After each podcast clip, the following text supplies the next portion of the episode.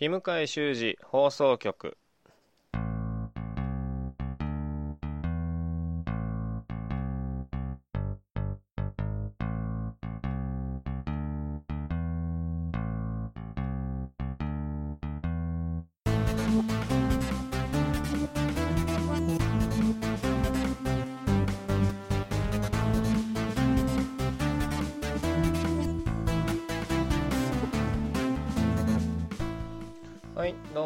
にちは、えー、日向井修二放送局パーソナリティの日向井修二です、えーこのポッドキャストは僕が、えー創作物つまり小説や映画や漫画やアニメや演劇などの感想を述べるポッドキャストです。ネタバレなどは特に気にしないのでご注意ください。ということで、えー今日もいろいろ感想を述べていきたいと思います、えー今日のラインナップです。えーまずは、えーオープニングですね。今喋ってるやつですけども、えその後にえっとこの間この間って言ってもだいぶ前ですけど、え僕が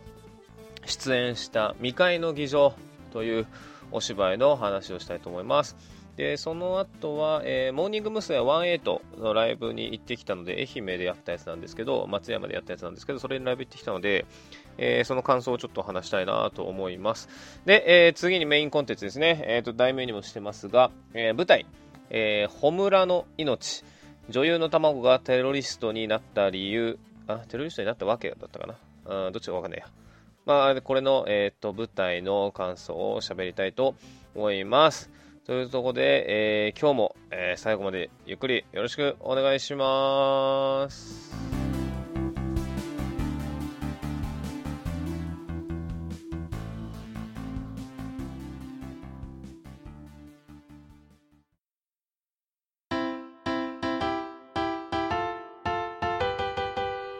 はい、ということで、まずは未開の議場の話ですけれども、えーっと、これを聞いている方々の中でご来場くださった方がいらっしゃるかと思いますが、えーご来場いただきまして誠にありがとうございました。無事に、えー4月29、28、29、30かな ?28、29、30で、えーっと、無事にに全公演、えー終了いたしまして、えー200人を超えるですねお客様にご来場いただきまして本当にありがとうございました、えー私僕はですねえーっと、まあ、嫌なやつの役だったんですけど行政書士さんですね町の行政書士さんの、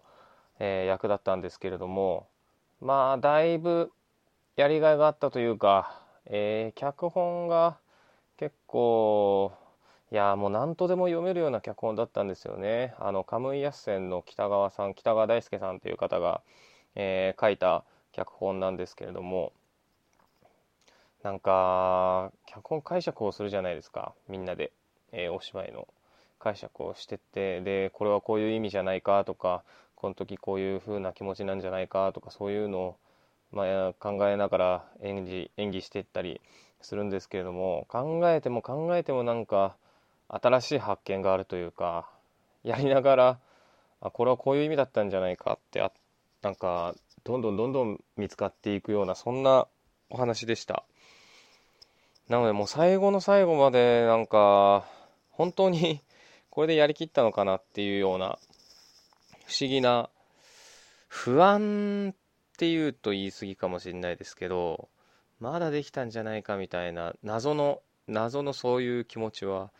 ずっと持ってたんじゃないかなっていうふうに思います。まあその中でもみんながみんなベストを尽くしてあの役になりきってですねうまいことお話をまとめられたんじゃないかなと思っています。はい。で僕はさっきも言いましたけど行政書士のいや嫌な行政書士の役だったんですけど、えー、と自分自身としては結構やりやすかったかなというふうに思います。っていうのは僕自身もまあ底意地の悪いやつなんですよ。リアルの知り合いの人たちはみんな知ってるかもしれないですけど結構底意地の悪いやつでで相手がどう言ったら一番傷つくかなとか そんなことを考えながら、えー口喧嘩とか議論とかしてるようなやつなんで、えー今回のですねその行政書士さんもまあなんかずる賢いっていうか嫌なやもう何回も言いますけど嫌なやつだったんですよね。ハウラさんって言うんですけどだからなんかなので僕自身のえー、なんでしょう性格というか考え方というかに寄せていって作り上げていったよっていうところがあります。でそれが僕の中で正解だと思っていましたし実際、まあ、僕自身もその方がやりやすかったので、えー、いいものにできてたんじゃないかなというふうに思います、はい、で今回演出は井上亮さん井上亮君っていう人だったんですけども最初にみんなで集まって公演メンバーで集まって会議とかをしたりして最初にこの脚本をどういうふうに読みましたかっていう、まあ、脚本解釈発表会みたいなのをしたんですけどその時に、まあ、みんないろんな考え方があるなと思っていてで最初にその井上君演出の井上君が言ってたのはあの各役のキャラクターの掘り下げっていうのは各役者の人にあのやってもらいますということだったのでなのでみんなあのなんでしょうそのいろんな作り方があると思うんですよねお芝居にも。その演出さんが、えー、ガッチガチに設定を考えてこのキャラクターはこういう性格だからこういう風に演じてください。でセリフの言い方はこういう風にしてください。体の動かし方はこういう風にしてください。このセリフの、えー、ここのなんとかっていう単語の時に右足を、えー、3歩目出して踏み出しててください。みたいなそんなガッチガチに作る時もあれば、えー、それぞれの役者で、えー、っとその性格を考えて否定見せてください。良かったものは採用します。っていうようなスタイルもあって。で今回は完全に今の後者の方であの各役者が作ってくるっていう感じだったんですね。で、まあ、演出がいい悪いっていうかそれなしでとかありでとかあんまりなかったような気がしますけど、あのー、まあ、みんなが自分自身でキャラクターを考える。でそれを、えー、稽古場で出す。でえー、その結果、え、どうするかっていうような作り方をしていったのでだからもう個々の役者が僕も含めてそのこのキャラクターどういうことを考えてるんだろうとかどういうつもりでこのセリフを喋ってるんだろうっていうのを、まあ、意識的に考えられてたんじゃないかなというふうに思います。まあ、普段そのガッチガチに演出が演出がガッチガチに固めるタイプでも、まあ、個々の役者で考えるべきことはいくらでもあると思うんですけどもそれ以上にもう最初にあの明示演出からこういう風な方針でやりますっていう風に明示をされていたので、えー、各役者は、まあ、いつも以上にというかやっぱり意識的に自分で考えてくるっていうのが、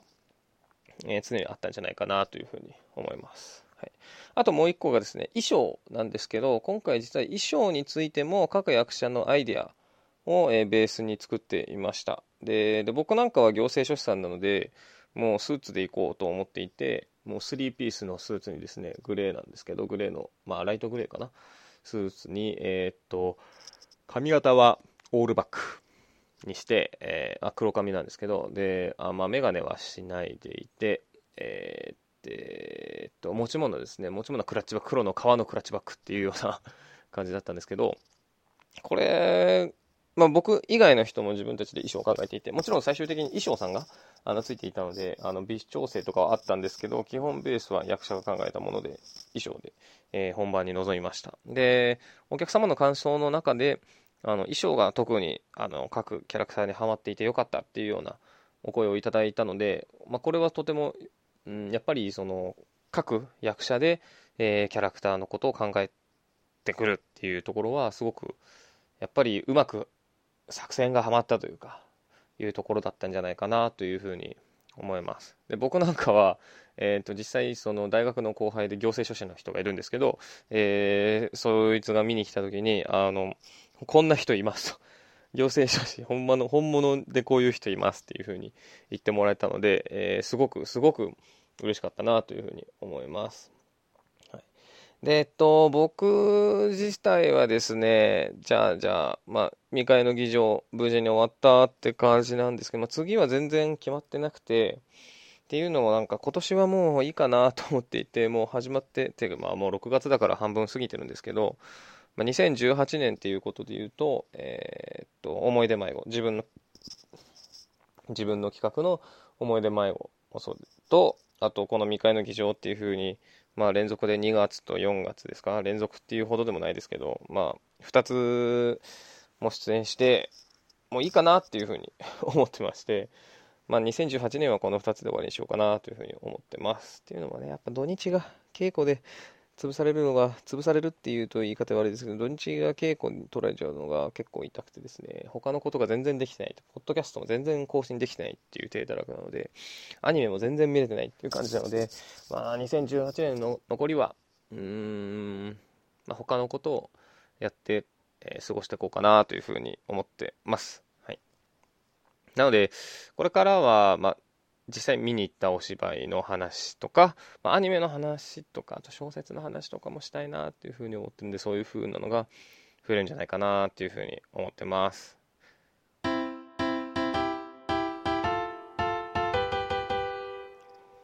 で、えっ、ー、と、次がですね、モーニング娘。18のライブの話なんですけど、えっ、ー、と、モーニング娘。のライブに行ってきまして、で、僕自身は、実はモーニング娘。そんなに詳しくないんですけど、妻がですね、モーニング娘。を好きで、で、ライブに行ってみたいということだったので、まあ、一緒に行ってきました。で、どこのライブに行ったかっていうと、まあ、愛媛県松山市の、えー、ライブだったんです道後温泉あたりのライブだったんですけど、まあ、なんでそんな遠くに行ったかっていうと、まあ、チケットがそこを取れたからっていうのと、スケジュール的にそこが良かったっていうのと、いろいろまあ理由があるんですけど、まあ、僕自身、チケットのね、日程とかを気にしてたわけじゃないので、実はそこは全部妻に任せっきりだったんですけど、まあ、あの松山市に行ってきましたということで。で、生まれて初めて、モーニング娘。のライブだったんですよ。で、モーニング娘。って僕は、あの、辻ちゃん、かこちゃんとか、ごまきとか、あそこら辺のですね、まあ、世代なんですけど、あそこら辺のことしか実は知らなくて、その後、なんか AKB が出てきたあたりで、モーニング娘。そういえば全然聞かなくなったなみたいなことを思って、ちょっと落ちちゃったのかななんて思ってたら、ずっと続いていて、まあ、今も、えー、活動してると、細々ってわけじゃないと思うんですけど、今の、AKB とどっちが上なのかみたいなことはわかんないですけど、はい。なので、久しぶり、久しぶりに、その、まあ、ライブに行くって決めてから、まあ、妻からも、まあ、音源とかを聞かされて、聞かされ、聞かせていただいて、はい。一緒に、えー、ライブに行ってきました。はい。僕自身は、えー、っと、声優の田村ゆかりのファンクラブで、まあ、ライブには何度も何度も行ったことあるので、そういう、なんでしょう、アイドルライブみたいなのは全然抵抗はなかったんですけど、それでも結構楽しみにね、して行ってきました。で、思ったのが、モーニング娘。のライブすごいなと思って、パフォーマンスが。まあ、歌もダンスもありますし、で、なんか、客席もですね、やっぱりファンの方が、長年のファンがの方がいらっしゃるわけですよ。やっぱ20周年らしいんで、20周年っていうと、現メンバーが19とか、そういう20何歳とかなんで、もう誰もいないですよ、初期メンバーなんて当たり前なんですけど、でもなんか20年続くアイドルグループってすごいなっていうふうに思いましたね。人並みなんですけど、月並みなんですけど。で、始まる前に、えー、っと、客席の中で、小田さくらちゃんって叫んでる女性のファンの方がいらっしゃったりして、あ結構面白い現場、現場だなというふうに思いました。で、曲の中で、えっ、と、メンバーが、まあ、変わる変わる歌うんですけど、えっ、と、今回物販で、公式物販で、あの、メンバーのカラー13色 ?15 色？か、メンバーの、えー、人数分だけ、まあ、担当カラーみたいのがあるんですけど、そのカラーに光るペンライトが売られててですね、で、ライブの途中で、メンバーが歌う、えー、フレーズに合わせて、まあ、このフレーズはこのメンバーが歌うと決まってるんですけど、そのメンバーの色に変えてる集団が結構な数いてですね、まあ、今回のライブは、ま、松山公演って結構何回かやった後の途中、ライブツアーの途中の公演なので、まあ、セットリストとかも分かってますし、えー、もう皆さん事前にあの予習してきてるんだと思うんですけどそれもなんか本当に一瞬でパッパパッパパッパパッパ変わってってなんだよって照明さんかよっていうふうに思ったんですけど、うん、なんか初めてなんでしょう田村ゆかり以外のライブに行ったんでっていうのは水木奈々も行ったことありますけどなんかアイドルアイドルしたライブって今回初めてだったんでなんか面白かったですね、他の現場。コールとかも全然、もちろん全然違いますし、客席の様子とかも全然違いますし、MC とかも結構田村ゆかりのライブって MC 多めなんですけど、なんかそんなに多くもなくて、あなんかそういうところもやっぱ違うなというふうに思いました。で、ダンスがキレッキレでですね、僕は、あの石田あゆみさんっていう方のダンスがすごいなと思っていて、なんか同じダンスを踊ってるのに他のメンバーとキレが違うように見えるというか、振り、可動域が大きいんでしょうね。振りが大きいというか、なんかすごく目立って見えて、なんかそれがすごく良かったなというふうに思いました。あと、小田作、小田桜さんっていうのは、名前はもう存じ上げていたんですけれども、実際にライブに行ってみて、なんだこの火の打ちどころないアイドルはというふうに思いました。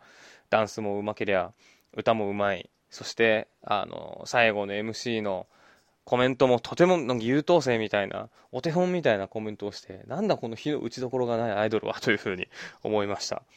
あの、天はね、2物も3物も与えるんかもしれないですけどね、ちょっと心配なのは多分男を見る目がないとかそういうなんかマイナス面が多分あると思うんで、そういうところがちょっと心配っていう、まあ大きなお世話なんですけど、でも小田さくらさんはすごいなというふうに思いました。はい、年下ですけど、さん付けですよ。ええー、っと、で、今回、あのー、もうちょっと、もう一個思ったのが、あの、モーニング娘。18って言った、あの、2018年は18で活活動してるんですけど、まあ、昔の曲も歌ってくれたりして、で、僕がちょうど世代だった時の、えっ、と、恋のダンスサイトとか、あと、ハッピーサマーウェディングっていう曲を、まあ、メドレー形式で歌ってくれててですね、でそこもあの僕盛り上がれてよかったなと思思ったと同時に、ハッピーサマーウェディングは、まあ、あのなんか当時と全然聞こえ方が違うというか、感じることが全然違うなっていうふうに思いました。というのも、まあ、あれ結婚式の歌なんですけど、結婚式の歌、あの結婚することになった女の子がお父さんお母さんに感謝の気持ちを述べるみたいな歌なんですけど、なんかもう自分が結婚式をやって結婚したからなのか、なんかもう本当にお父さんお母さんありがとうっていう感じだよなと思っていて、自分自身はもう男ですけど、で、あの歌は女の子目線で歌われてますけど、なんか本当、なんか本当感謝だよなというふうに思いました。えー、当時、まあ、リアルタイムで初代のやつ、初代というか、オリジナルを聴いてた時は、まあ、10代、中学生か高校生だったと思うんですけど、その時はもうやっぱり全然結婚なんかイメージしないですし、なんか全然遠い世界の話って感じだったんですよ。なんですけど、やっぱ今聞くと、ああ全然聞こえ方違うなと思って、これもなんか年齢を経たからなのか、経験を経たからなのかなっていうふうに思います。で、さらに言うと、その、な歌を歌ってるメンバーは、まあ、結婚とかもちろんしてないわけでだから想像で歌ってるところがあると思うんですけどやっぱりなんか実際に結婚を経験したオリジナルメンバーとかも上のね安田圭さんとかねなんとかはが改めて歌うとあなんか違う風に聞こえたりするのかななんて妄想したりしました。ちょっとね見てみたい気もしますけどね。多分年齢的に30代とかだとダンスとかが体力的にきついんじゃないかなと思いますけど、はい、ででモーニング娘。のライブはあの結構早く終わってですね何時ぐらいに終わったのか2時間ぐらい2時間半ぐらいか2時間ぐらいだったと思うんですけど確か始まった5時とかからだったんで5時7時とか4時半、6時半とか、そんぐらいだったと思うんですけど、なまあ、結構、外も終わった後外出ても明るくて、あら、なんだ、まだまだいけんじゃんっていう感じでしたね。っていうのは、まあ、まあ、メンバーが未成年の人多いっていうのもありますしね、見に来る方も、そのモームさんに入りたいっていう女の子、小学生とかだったりもいるわけで、だかそういう意味で、やっぱちょっと早い時間に設定してるのかなっていうふうに思いました。で、泊まったところは、あの、近く道後温泉なんで道後温泉の方に泊まったんですけど、もう道後温泉も楽しかったですね、温泉街。うん、なんか、モーニング娘。のライブがメインでしたけど、まあ、ついでに妻と一緒に道後温泉旅行みたいなのもして、そういうのは結構楽しめたかなというふうに思います。はい。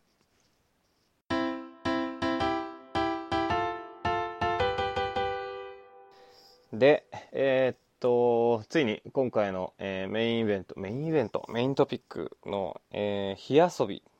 穂村の命、女優の卵がテロリストになった理由という舞台、お芝居の、えー、感想なんですけれども、まあ、実はこの感想はもうブログの方には書いていて、え詳しくはそちらをご覧になっていただくといいんですけれども、いやもう、とにかく、重か、重いって言ってちゃいけないですね。特な、重くて暗くて、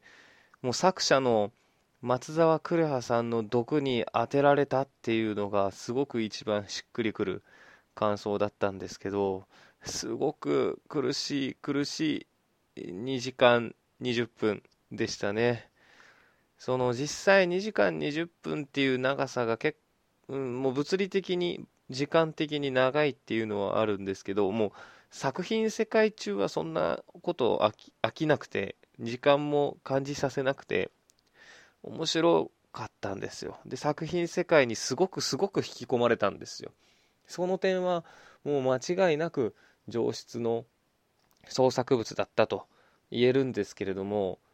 もうなんかもう見終わった後すごくやりきれない気持ちになったんですよね。はい。あの劇団の話ではあるんです。で主人公はテロも起こしちゃうんです。でそれはもうタイトルのところではもう明示されているんですけれどもじゃあなぜ劇団員の彼女が劇団員の彼ら彼女が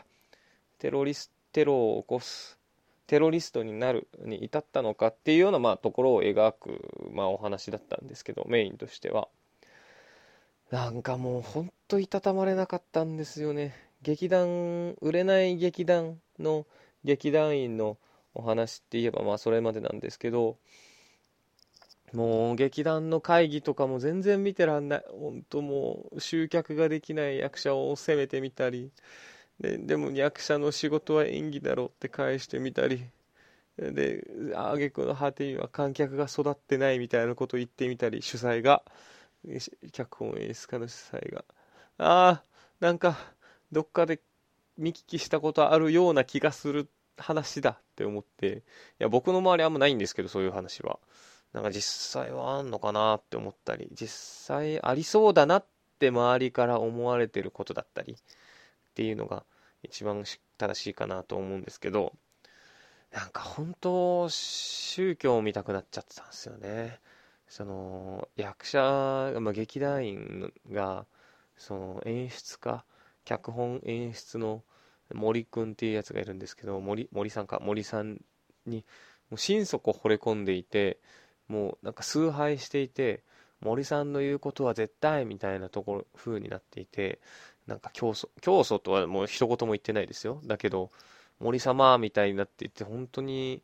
宗教みたいだなって思いました。あの合宿のシーンがあるんですけどそこの合宿のシーンでもう脚演出が起こって今日はもうしえっ、ー、となんだ稽古か。今日はもう稽古やめますって言い出すシーンがあるんですけど劇団員がみんな頭を下げて稽古させてくださいお願いしますって言ったりしてああもうパワーバランスが、まあ、往々にしてね演出がそのいろんな決定権あるんで演出が一番偉いみたいなところはあるんですけどもうパワーバランスが崩れすぎててさらになんか宗教をめいてるから本当にもう本当にもういたたまれないなっていう感じになりました。はい。で、最終的に、まあ、主人公を含めてその劇団員はななんか、まあ、死人が出たあの悲しい事故とかもあったんですけどもうそういうのを全部乗り乗り越えてっていうか、まあ、そういうのも相まってというか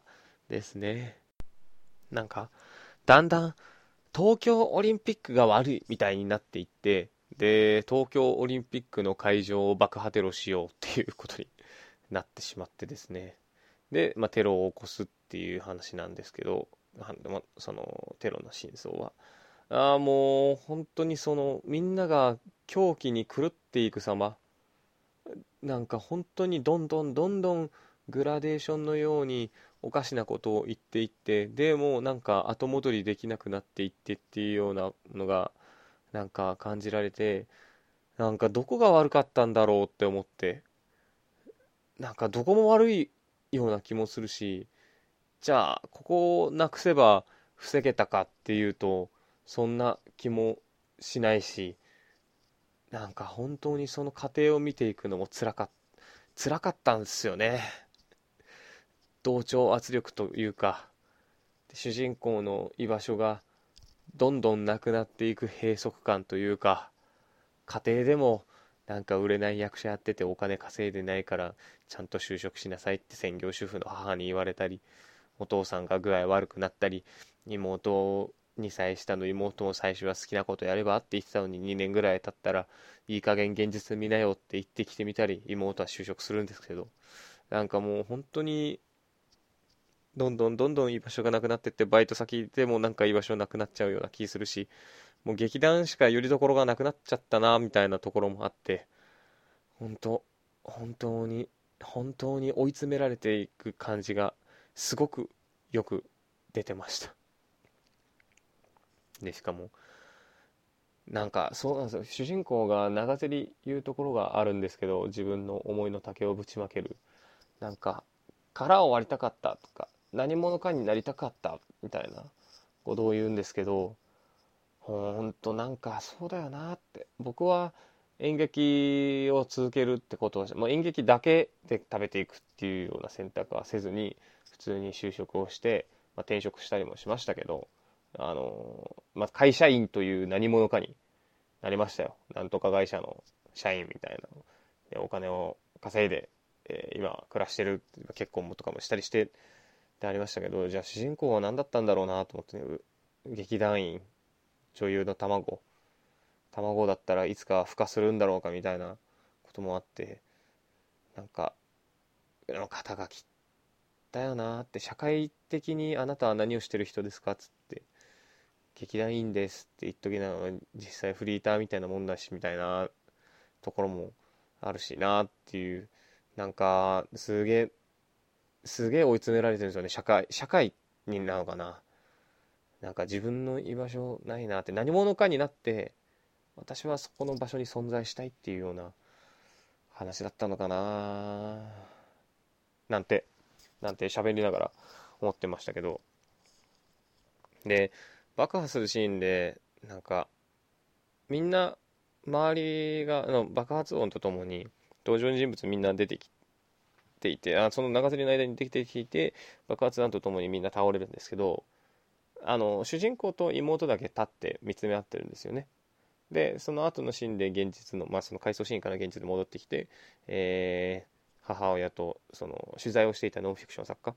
と話をするシーンになるんですけど、まあ、そこで妹が自殺したっていうところが、えー、ことが分かるんですけどなんかだから妹は妹でピアノが好きだったけど続けずに就職をしてっていう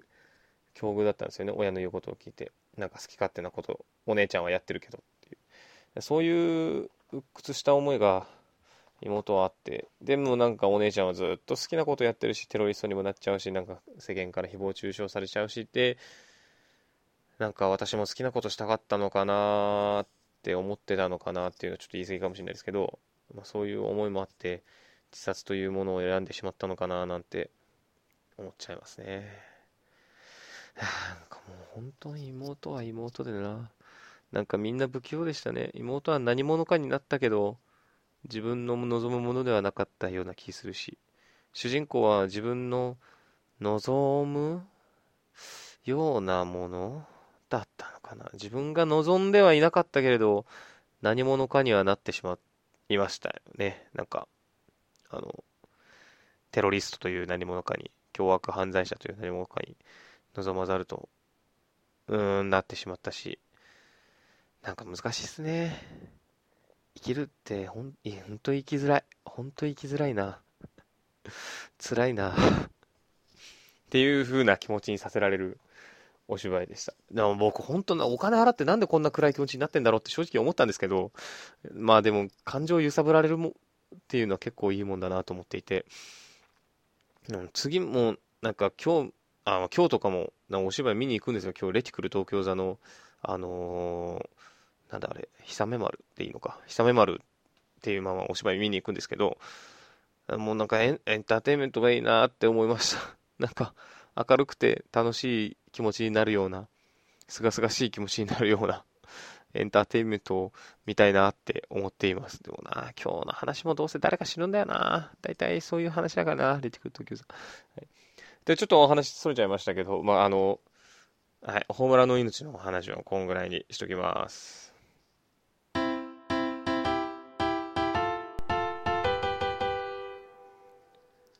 はい、エンディングです。いやー、なんか、久しぶりに喋ったらあっという間だったなというふうに思いますが、うーんと、で、告知的なものはもうないんですよね。ちょっと、うん、あの、本編、本編というか、中でも喋りましたけど、うん、この後は決まってないですし、まあ、今年も決まってないしなと思っていて、えー、今年っていうか今年度かな。うん、なんか1年ぐらいはゆっくりしたいので、はい。で、で、次回は、うんと、さっきちょろっと話しましたけど、今日お芝居見に行くので、そのお話ができたらなというふうに思います。はい。レティクル東京座の久め丸ですね。はい。まあ、他はないか。あと、最近、あの、田村ゆかりのライブ DVD、ライブブルーレイか、を買ったので、それもまだ見てないんですけど、それの感想とかも言えたらいいかなというふうに思いますけど、どうですかね。あと、田村ゆかりのファンクラブイベントもあるので、それの感想も言えたらいいかなって思いますね。僕、横浜の方行くんで、もう神戸は終わってるんですよね。なんで、あと横浜なんですけど、横浜の方行くんで、うーん、そんなところですかね、と言いながら、次に収録できるのはいつかわかんないので、ま、できるときにって感じですかね。なん、あの、これ、あの収録してるの6月6日で今日から、えー東京というか関東甲信越かな？は梅雨入りしたんですけど、まあ、これからちょっとジメジメな季節が続くかなと思うとちょっと暗い暗暗くはないか。気持ちにはなっちゃいますけどね。えーっとまあでも梅雨が終わったらねもう夏になりますから。夏は僕あの今年はね沖縄沖沖縄旅行の計画があるので、その話も将来的にできたらいいかななんていうふうに思いますね。沖縄楽しかったよっていう。沖縄、あの、去年、一昨年かな。一昨年行ったことあって、結構楽しかったんで、まあ、また行こうかなっていうふうに思ってますけどね。はい。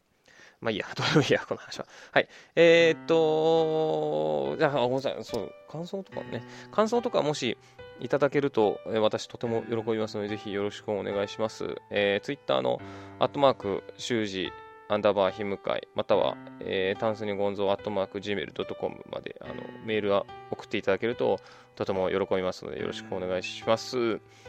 はい。といったところですね、えー今回は、えーここまでとしたいと思います。最後までお聞きくださいまして誠にありがとうございました。また次回よろしくお願いします。どうもありがとうございました。